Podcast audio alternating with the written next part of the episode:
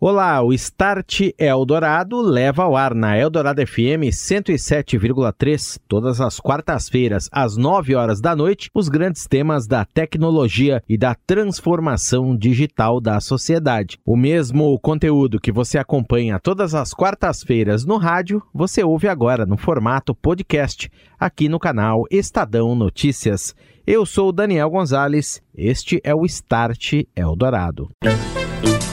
Start Eldorado.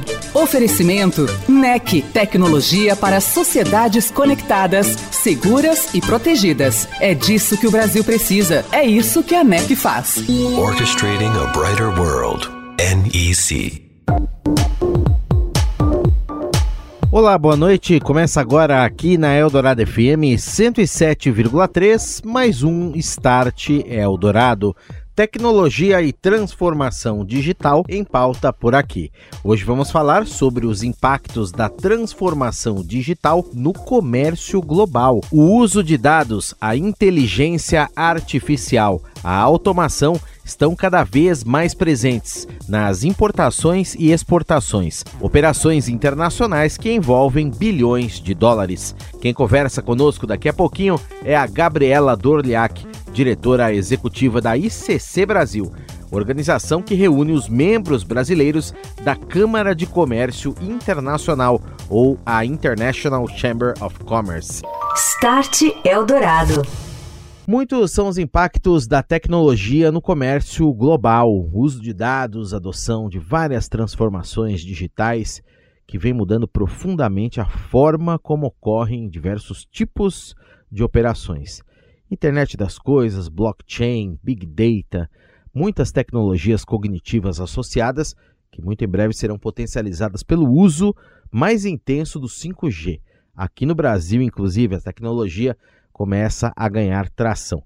Para falar sobre tudo isso aqui no Start Eldorado, nesta noite, eu recebo a Gabriela Doliak, diretora executiva da ICC Brasil. A ICC que reúne os membros brasileiros da Câmara de Comércio Internacional, é a maior organização empresarial mundial e é uma organização que está bastante atenta a estes temas da transformação digital. Gabriela, boa noite para você, seja bem-vinda ao Start. Como vai? Boa noite, Daniel. Boa noite a todos que nos acompanham aqui nessa, nesse bate-papo. Queria começar, Gabriela, falando de 5G, que é um tema que a gente vem explorando bastante aqui no Start Eldorado, os vários desdobramentos, usos possíveis dessa tecnologia. O 5G, claro que vai revolucionar a transmissão de dados digitais, causar muitos impactos disruptivos praticamente todos os setores da indústria e assim também o é na questão do comércio. No caso da logística, por exemplo, você pode usar 5G, internet das coisas, para potencializar a melhora, rastreabilidade, segurança, comunicação, etc. Queria que você é, começasse analisando como é que a ICC vem é, trabalhando junto a seus associados, que são muitos, essa questão dessa transformação digital é, no âmbito dessas redes hiperconectadas, Gabriela. Daniel, esse é um tema que eu que, que sim, está na, na, prioridade de todos os CEOs de, de todas as empresas que estão dentro da ICC. Por quê? Porque no fundo está dentro desse, desse amplo tema de transformação digital, é, indústria 4.0, e, e, essencialmente tudo isso é como a, o setor produtivo brasileiro se renova, se coloca dentro, digamos, das cadeias globais de valor como um, uma indústria um setor produtivo competitivo, é, que está, digamos, ao par ali das, das melhores é, práticas e tecnologias.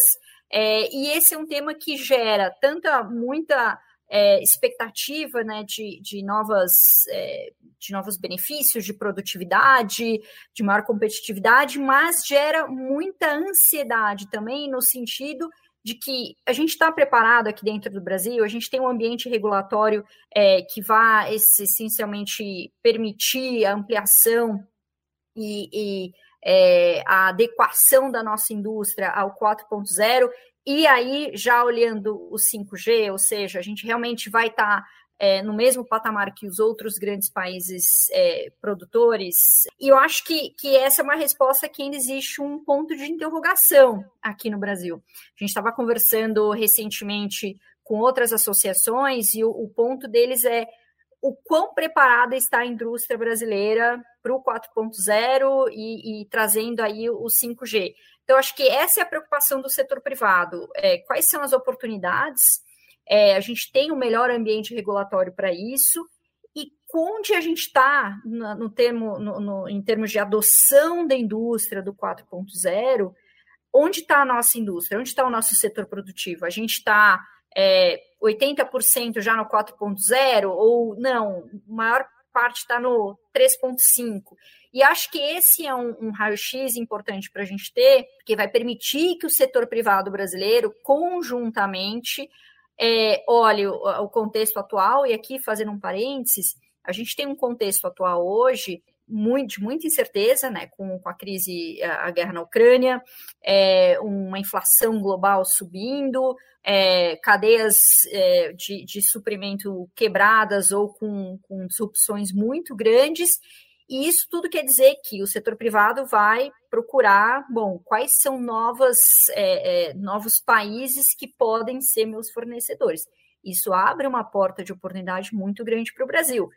E aí que entra esse questionamento. A gente está preparado? A gente tem, é, é, digamos aqui, a infraestrutura produtiva que a gente precisa para concorrer com grandes, é, grandes fornecedores como China e outros países?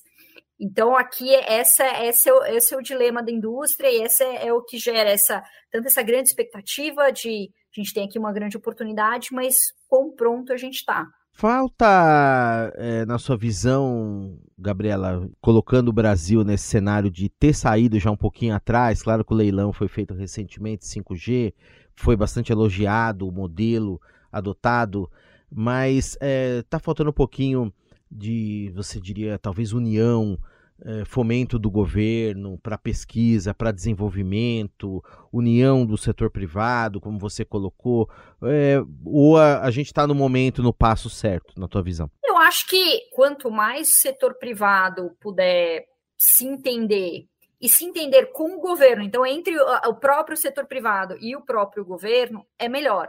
Então a gente sempre trabalha para aprimorar, digamos, esse, esse diálogo e essa colaboração. Porque a nossa visão é se um, se um setor ganha, todos podem ganhar, então nunca é uma, uma soma zero. Eu acho que aqui a preocupação, e a gente vê isso muito das grandes empresas, é o quanto as médias e pequenas empresas estão prontas para esse, esse desafio. Então, a questão aqui não são só as grandes poderem acessar é, e, e poderem se colocar como grandes fornecedores. As pequenas e médias também. Então, quão quão prontas estão elas dentro dessa discussão, e, e assim, falando de 5G, mas falando de indústria 4.0 como um, um, tema mais amplo. Quão prontas elas estão? É, elas já entenderam o, o, como elas se inserem nisso? Elas já fizeram um raio-x de como eu trago isso para dentro da minha, da, minha, da minha operação? E essa é uma resposta que fica um pouco no ar. É, o, o, sentimento que a gente tem à primeira vista é que talvez elas precisem de mais apoio. E aí vem incentivo do governo, é, vem apoio do próprio setor privado, das multinacionais que trabalham com elas, para fazer essa capacitação e permitir que essas empresas entrem no jogo de maneira mais incisiva. Uhum. A ICC Brasil, que inclusive tem uma comissão de economia digital que vem acompanhando, monitorando todas essas oportunidades eh, globais no cenário dos negócios. E eu imagino, e é isso que eu queria saber, é como é que isso acaba sendo incentivado por parte da ICC Brasil junto a seus associados, né? Tem muitos temas aí por exemplo, você pode, a gente citou alguns de 5G, você citou outros de indústria 4.0, mas você pode usar, por exemplo, inteligência artificial, por que não numa planta industrial, para melhorar a sua produção e conectá-la com cadeias logísticas de uma forma mais eficiente, ganhando, né?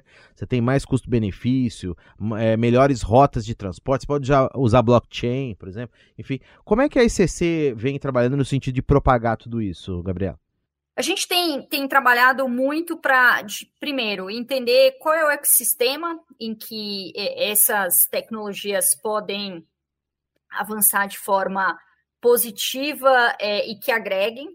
Então, por exemplo, a gente conversou muito na comissão de concorrência sobre a questão do uso de inteligência artificial é, que pode, coisas que a gente vai aprendendo, podem gerar uma, uma série de ações é, anticoncorrenciais sem ser algo que, as, que era o que as empresas, digamos, era o objetivo das empresas. Então, o, isso foi extremamente discutido, e, e, a grande discussão é que, às vezes, a regulação é, ela pode, é, pode impedir que as tecnologias se, se desenvolvam corretamente.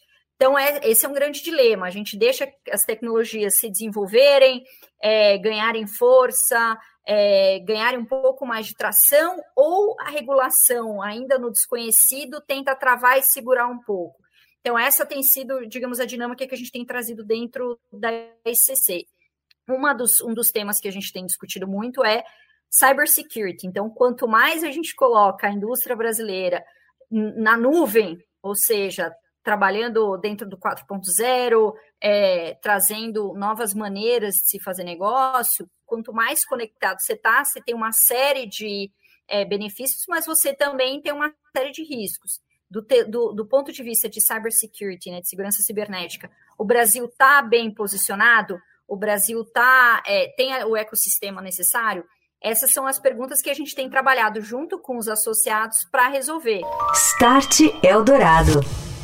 Soluções de inteligência artificial para uso em diversos países e segmentos. André Eletério, da NEC, participa do Start Eldorado. Olá, André. Olá, Daniel. Olá, ouvinte do Start Adorado. Há vários anos, a NEC trabalha no desenvolvimento de aplicações para a utilização de inteligência artificial em diversos países e segmentos, como saúde, segurança e governo. Há cinco anos, para potencializar a criação de novas tecnologias empregando sistemas como o de inteligência artificial, a NEC estabeleceu no Vale do Silício, nos Estados Unidos, a aceleradora de inovação da companhia, a NECx. Para se ter ideia do nível de especialização que o sistema de inteligência artificial consegue alcançar, basta mencionar a solução que vem de uma das empresas que passaram pelo processo de aceleração da NECX, capaz de automatizar a poda das videiras na produção das vinícolas por meio da visão computacional e controle por robôs. Para se atingir o potencial máximo da inteligência artificial, é preciso combinar sua aplicação com outras tecnologias. Um dos grandes diferenciais da NEC é o fato da empresa contar com ferramentas próprias a exemplo da biometria digital. No Brasil, a companhia está desenvolvendo soluções que utilizam inteligência artificial na saúde e na agricultura. Para saber mais sobre as soluções da NEC, convido você a acessar as plataformas digitais da companhia. Obrigado, André. Boa noite para você e até a próxima. Um abraço. Um abraço, Daniel. Um abraço, ouvinte. Estou de volta. Este é o Start Eldorado, hoje falando sobre os impactos da transformação digital no comércio global. Minha convidada é a Gabriela Doliak, diretora executiva da ICC Brasil. É, outro ponto que a ICC tem discutido muito é como a tecnologia pode auxiliar o, as negociações internacionais. Então, aqui a gente tem, se a gente parar para pensar, é, os, os, grandes países que desenvolvem as, as negociações comerciais têm um trabalho muito grande de pesquisa que vai em, em, cima disso, ou seja, como tal país negocia, é, quais foram os últimos acordos, quais, digamos, é, as táticas que eles usam. E óbvio, se você é um país grande com recursos, você tem muita capacidade de fazer toda essa pesquisa. Países menores, é, com menos recursos, podem sair um pouco atrás. Então, o que a ICC fez? A gente pensou é, justamente nisso, como a gente traz a tecnologia para auxiliar e, digamos, é, é, é, criar um campo de negociação igual para todos. E aqui a gente lançou o é, Intelligence Tech and Trade Initiative, que é o famoso ITTI, que é justamente como a gente olha inteligência artificial, blockchain, como aliados é, dentro do comércio internacional. E o, a gente até criou um protótipo é, em parceria com a IBM, que é o Cognitive Trade Advisor, que essencialmente é um, uma plataforma de inteligência artificial que consegue, é, a gente ensinou né, ele a, a ler o, os acordos comerciais e criar previsões, ou seja, uma ferramenta preditiva de como aquele país negocia acordos internacionais. Então, você pode pegar como o Canadá, é, nos últimos acordos, nos últimos 10 anos, é, negociou a questão de preço de, de, de transferência, ou regra de origem, uma série de coisas.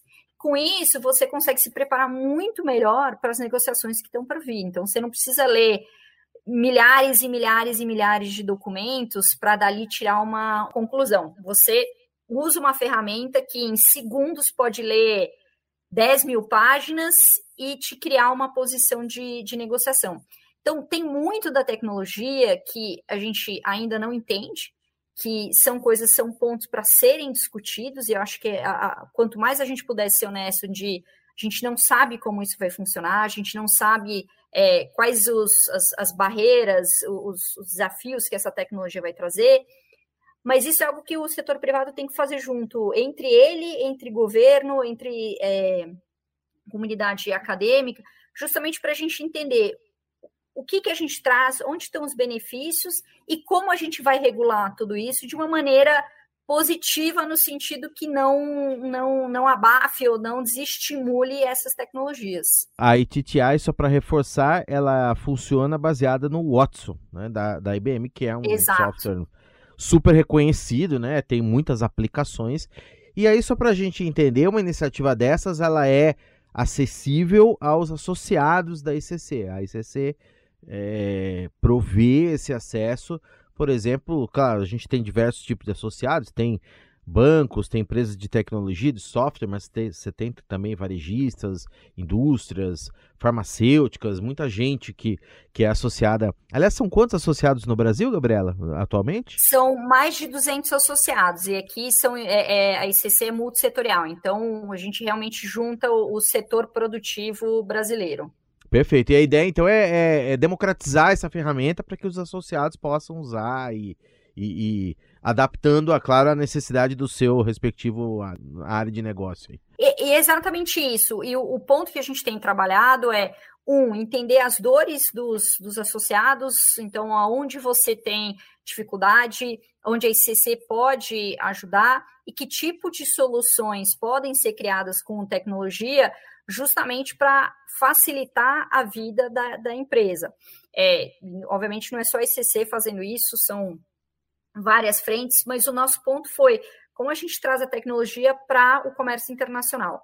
E aqui tem uma série de coisas que a gente ainda vai explorar com os associados para alavancar cada vez mais a participação de empresas brasileiras no comércio internacional. A gente vê isso como algo absolutamente essencial para o futuro da, da economia brasileira.